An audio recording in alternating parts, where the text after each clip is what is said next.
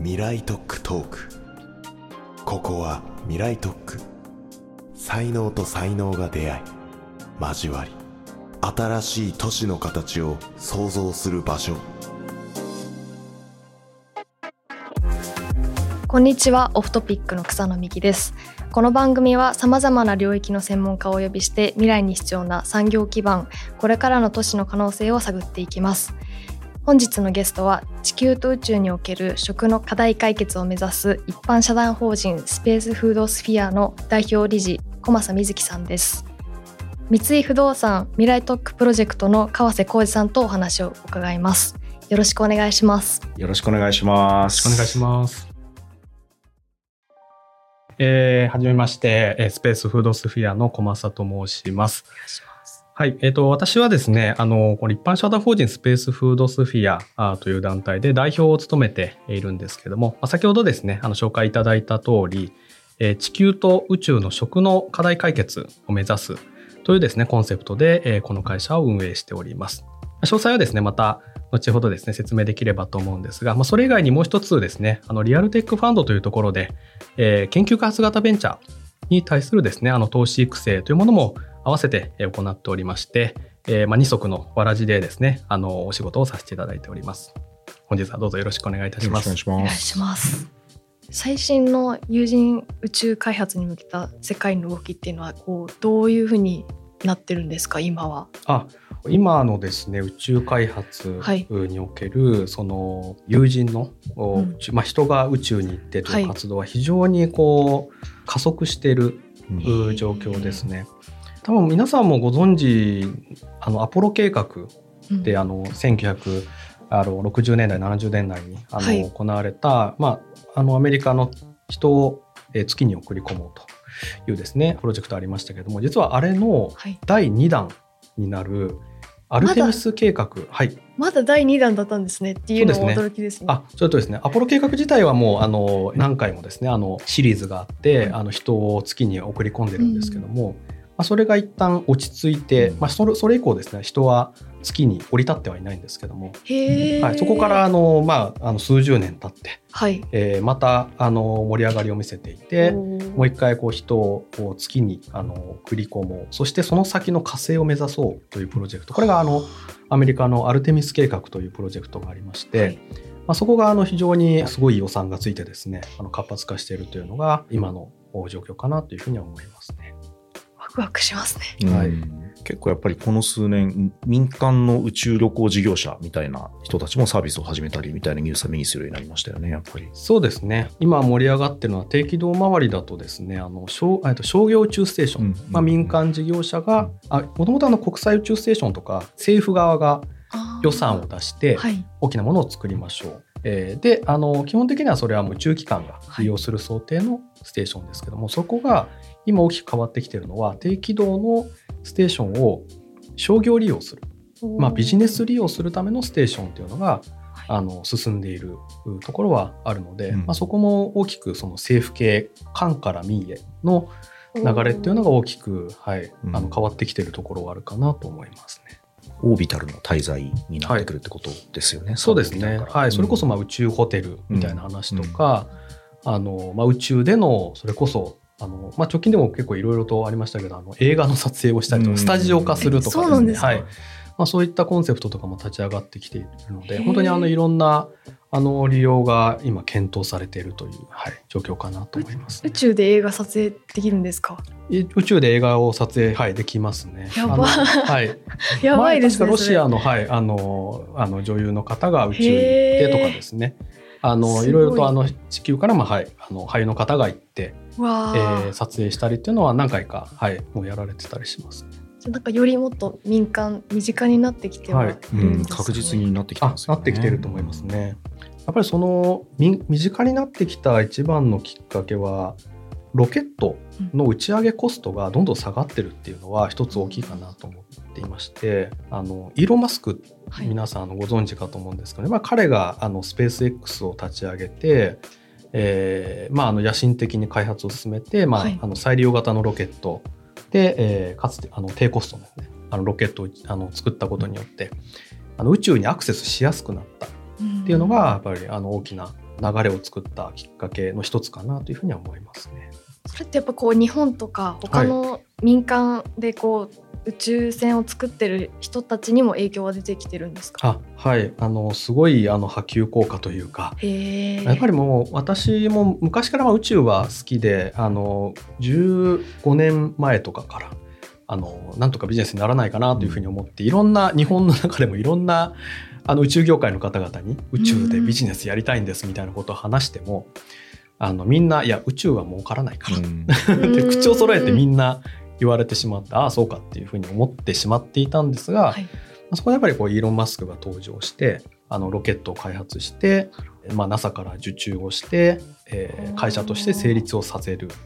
っていうですねそれをやってのけたあの突破口をですね切り開いて、まあ、そこに勇気づけられてというかあの他の、えーベンチャー企業、おまあ、大きな企業もあ宇宙はいけるんだっていうふうに一気に盛り上がっていったような、はい、気はします。あの私が小正さんにお会いした時ってすでにスペースフード X の小正さんだったんですけども、はいはいはい。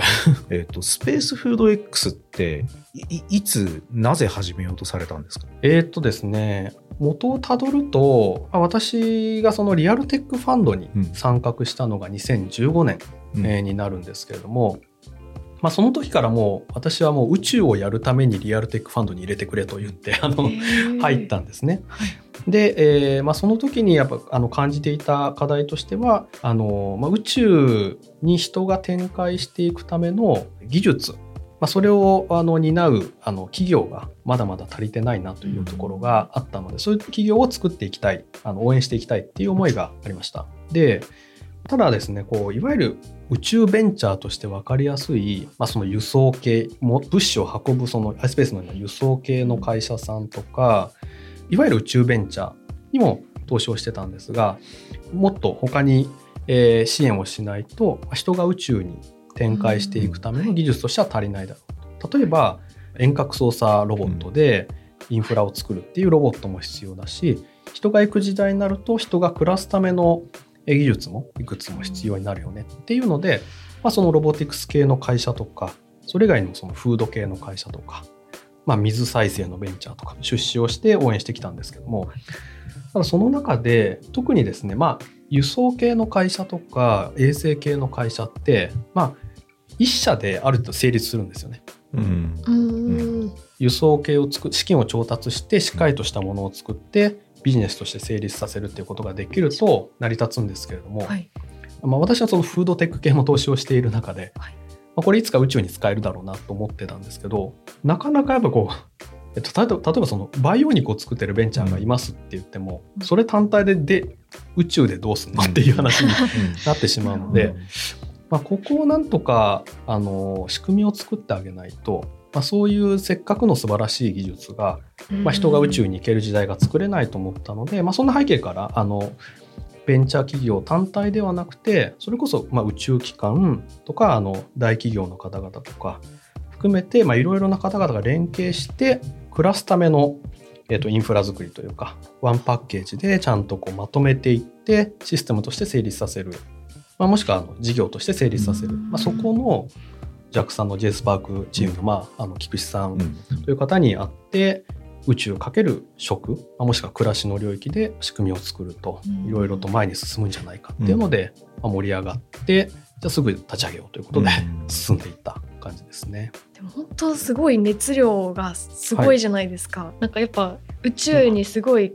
興味が多分皆さんあってもこんなに、はい。なんていうか課題意識持たれてたりとかこうすごいワクワクされてるなって思ったんですけどこうきっかけとかあるんですか？はい、あ宇宙に興味を持ったきっかけですね。まあ、はい。昔、あの年齢で言うと19歳ぐらいですかね。あの、うんテレビで見た NHK の 特集の、うんえー宇宙未来への大気候というですね、まあ、シリーズもののはい。あの番組がありまして、まあ、それをおぼーっと全く宇宙に関心なかったんですけど、あのえー。ぼーっと見てたらどんどんあの引き込まれてしまって。あの見あのシリーズ見終わった頃にはもう完全に頭が切り替わっていてあこれをやるためにあの生まれてきたのかなぐらいにちょっと思ってしまって勘違いしたのか分かんないですけど思いやいや。思ってしまってそこから宇宙宇宙ってなんかあの、はい、言い出したというところですかね。はい、どの辺が一番響いたんですか？確かに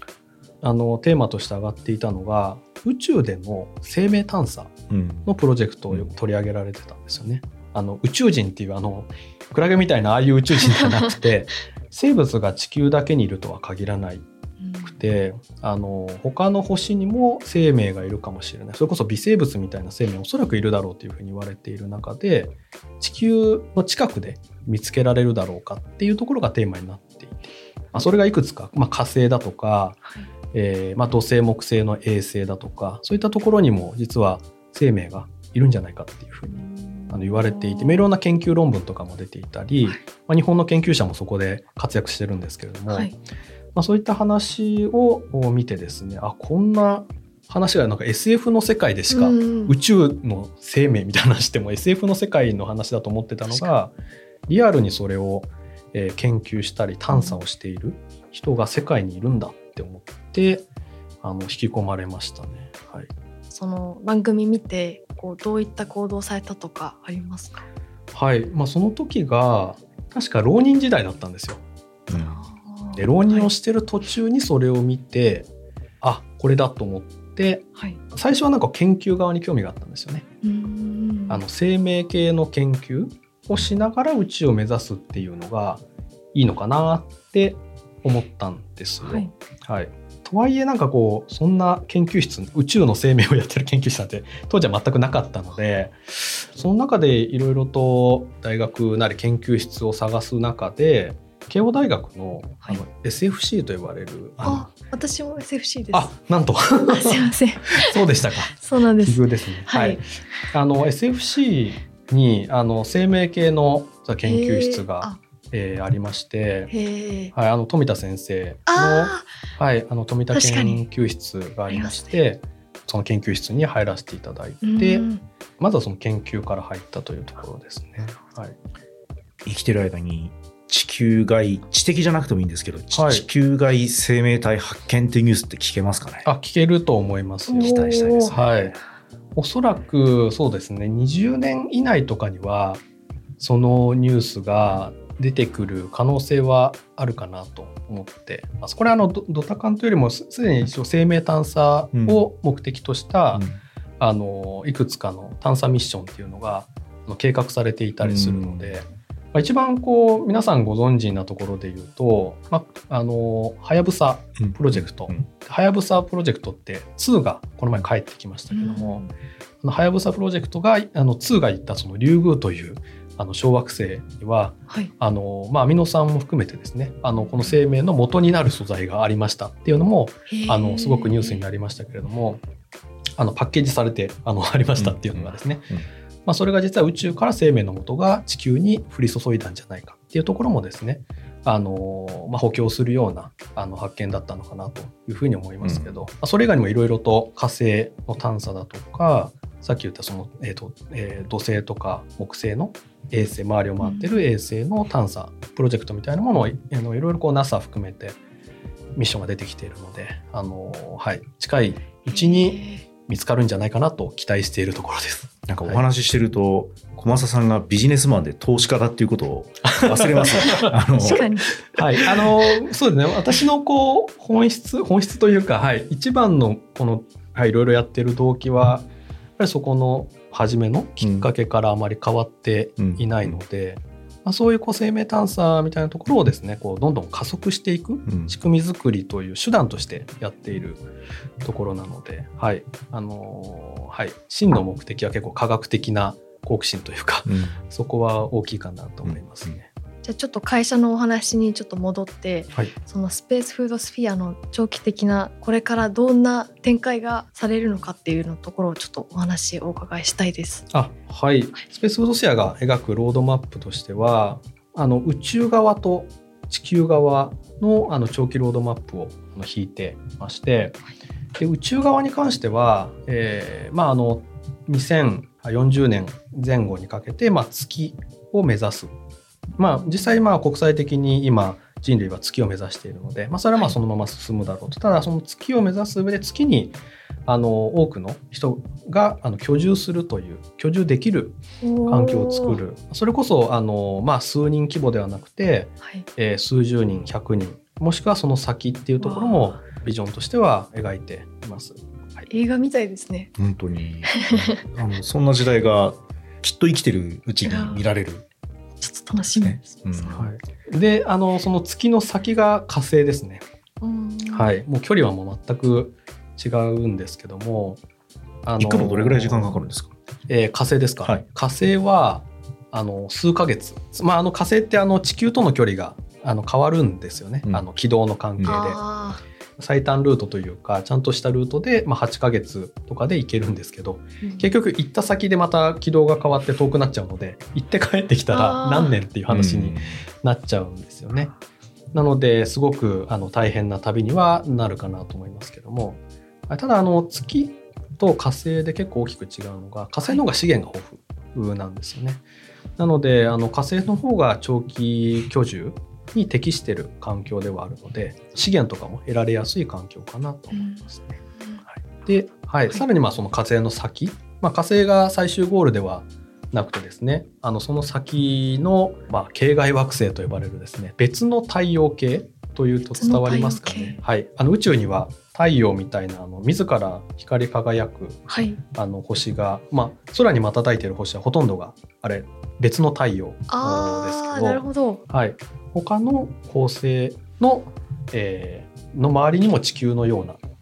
あの星が回っていて、その地球みたいなあの星はい。太陽系ではない他の恒星系の周りを回っている星に実は地球みたいな環境があってええ人があの住めるあの移住できる場所があるんじゃないか。っていうのはあの期待されているところではあって、まあ、それはもう宇宙にはもう無数にあるのであとはまあ地球からの距離で、えー最短どこが行けるでしょうか。ただ最短のところでもかなりあの4光年先とかそういう先なので あの普通のあの宇宙船で行こうとするととてもたどり着けないんですけれども、はい。まあ、それもいろいろなあのなんですかね。あのエンロケットエンジンのブレイクスルーもあってもしかしたらそれも突破できるされるかもしれないというところも期待しつつ。ただにしても多分本当にそこに行こうとすると、えー数十年かけてあの行くみたいな話にあの最短でもなってくると思うので、人生かけてですね本当に。はい、もしかしたら世代を超えてということかもしれないですよね。確かに。ただそこでその行くためにはあのこう宇宙船を、い、わゆるこう循環系かつエネルギーもあの確保しなければいけないので確かに。エネルギーもえー食料もえーいろんな資源も確保し続け循環させながら、えーはい他の星に移住しなければいけないのでそうするとここに求められる技術って何だろうっていうのはああの考えるところではありますね。本当にもう究極的にいろんな技術が必要になってくるんですけども、はい。あの、まあ、発電システムも相当なものが必要ですしっていうですね。確かに考えたらうんいっぱいありますねいっぱいありますね。課題、はい。課題というか可能性がはい、おっしゃる通りで。はい。まあそういった形で、まあ、月、えー火星、その先っていうところを目指して、宇宙側はロードマップを引いていますはい。で、その、えっと、月火星その先の先のところはちょっともう少し SF チックなあのところにありますけども一応まああの、はい、長期的なビジョンとしては描いていてであとはですねあの一方でこう地球を捨てるというわけではないのでやっぱりこう地球側のロードマップも引いておりまして、えーまあ、あの地球側のロードマップというのは何かというと月とか火星とかその先っていうのを目指そうとした時にエネルギーシステムにしても、えー食料の確保の仕方にしても限られた資源の中で生きていくための技術っていうのが構築されていくはずだと思ってるのでそういった技術って地球上にも活かせると思ってるんですよね。今地球上もあの資源がなかなかあの確保しづらい状況とか食料の問題とかもうん問題になってますけども、そういう問題に対して宇宙側で開発している技術を転用していって地球の課題も解決していくというのを目指しておりますので、はい。まあ、そういったあの地球の食料資源の問題うん。みたいなところをですね順次解決していこうというところとうん、それを目指しているというのが、はい、あの大枠の話ではあります、ね。スペースフードスフィアの個別のその研究、はい。例えばいくつかのそのブロックの、例えばその食とか、はいはいはいはい。えー、と水とか、うん。あとその野菜を育てるとかいくつかあると思うんですけどもこの辺りがこう宇宙で実装されていくタイミング宇宙に持ってかれるタイミングはいって、えー、と大体何年後ぐらいイメージされてるんですか？えっとまあ、順次ではあるんですけれどもまずファーストステップは、えーその地球の低軌道での利用っていうのがあ1歩目なんですけども、うんそれはもう2020年代半ばから後半にかけてうんあの比較的近いタイミングであの持っていきたいなというふうには思っています。で小規模な、まああのえー生産システムですね。まあ、低軌道ってあまりこう食料を生産するっていうニーズそんなに大きくはないので、すぐ持っていけちゃうから。そうですね。うん。地球からあの持っていけてしまうので、なのであのとはいえやっぱりこう低軌道でのおニーズは一定あると思っているので、まあ、そこで小規模にあの、まあ、実証も兼ねてうん。使うっていうのがファーストステップですね。ただその先の月での利用ってなると私たちが今描いているベースとしては2030年代の半ば2035年前後、早いですね。はい、にはあの実装を始めたいなというふうには思っているところですね。まあ、それはもうあの、えー作物、えー野菜とか、まあ、作物の栽培システムとあとはその資源、まあ、栽培するだけではなくて人があの出したゴミ、えーとうん。排泄物もそうですし生ゴミもそうです。そういったものも循環利用して食料生産する、まあ、そういったあの循環系の食料生産システムの、えーまあ、小規模なものを2030年代半ばぐらいにあの月面で利用開始できるといいなというふうには思っています。そういうものが本当に実現したら、まあ、コストにもよるんでしょうけれども、地球上でそういうそのインフラの恩恵に預かれてない人たちって今いたくさんいるわけじゃないですか。しかも日本なんかこうインフラの恩恵預かってきたわけですけど、老朽化が著しくてそれ維持できなくなってるみたいな、そういう社会問題に対しては本当に行幸になりますよね。そうですね、おっしゃる通りですね。今までのインフラシステムって、こう一箇所に大規模なものをドーンと作って、まあ、そこから網目のように物資を供給してるっていうところですけども、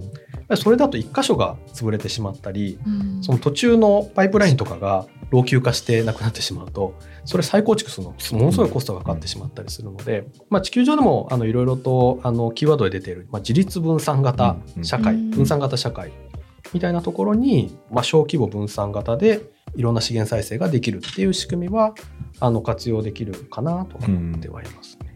なので、まあ、そういった形で宇宙で開発したものを地球でビジネス利用できるような形で、あの分散型の社会に活用していくというのが、はいうん一つの目指すところかなと思ってます。なるほど。はい。というわけで今回はこの辺りで締めたいんですけれども川瀬さん次回はどの辺りお聞きしましょうか。そうですね。あの、今日もちょっと最後の方話に出てた、あの、はいい、わゆるデュアルユースって言われるような、あの、宇宙を目指す技術で地球上の課題を解決していくっていう、うんそのあたりについて少し突っ込んで、あの、いろいろお聞きできればなというふうに思っています。はい、楽しみです。ここまでお聞きいただきありがとうございました。番組への感想はハッシュタグ未来トックトーク、未来トックは漢字、トークはカタカナでツイートしてください。次回もお楽しみに。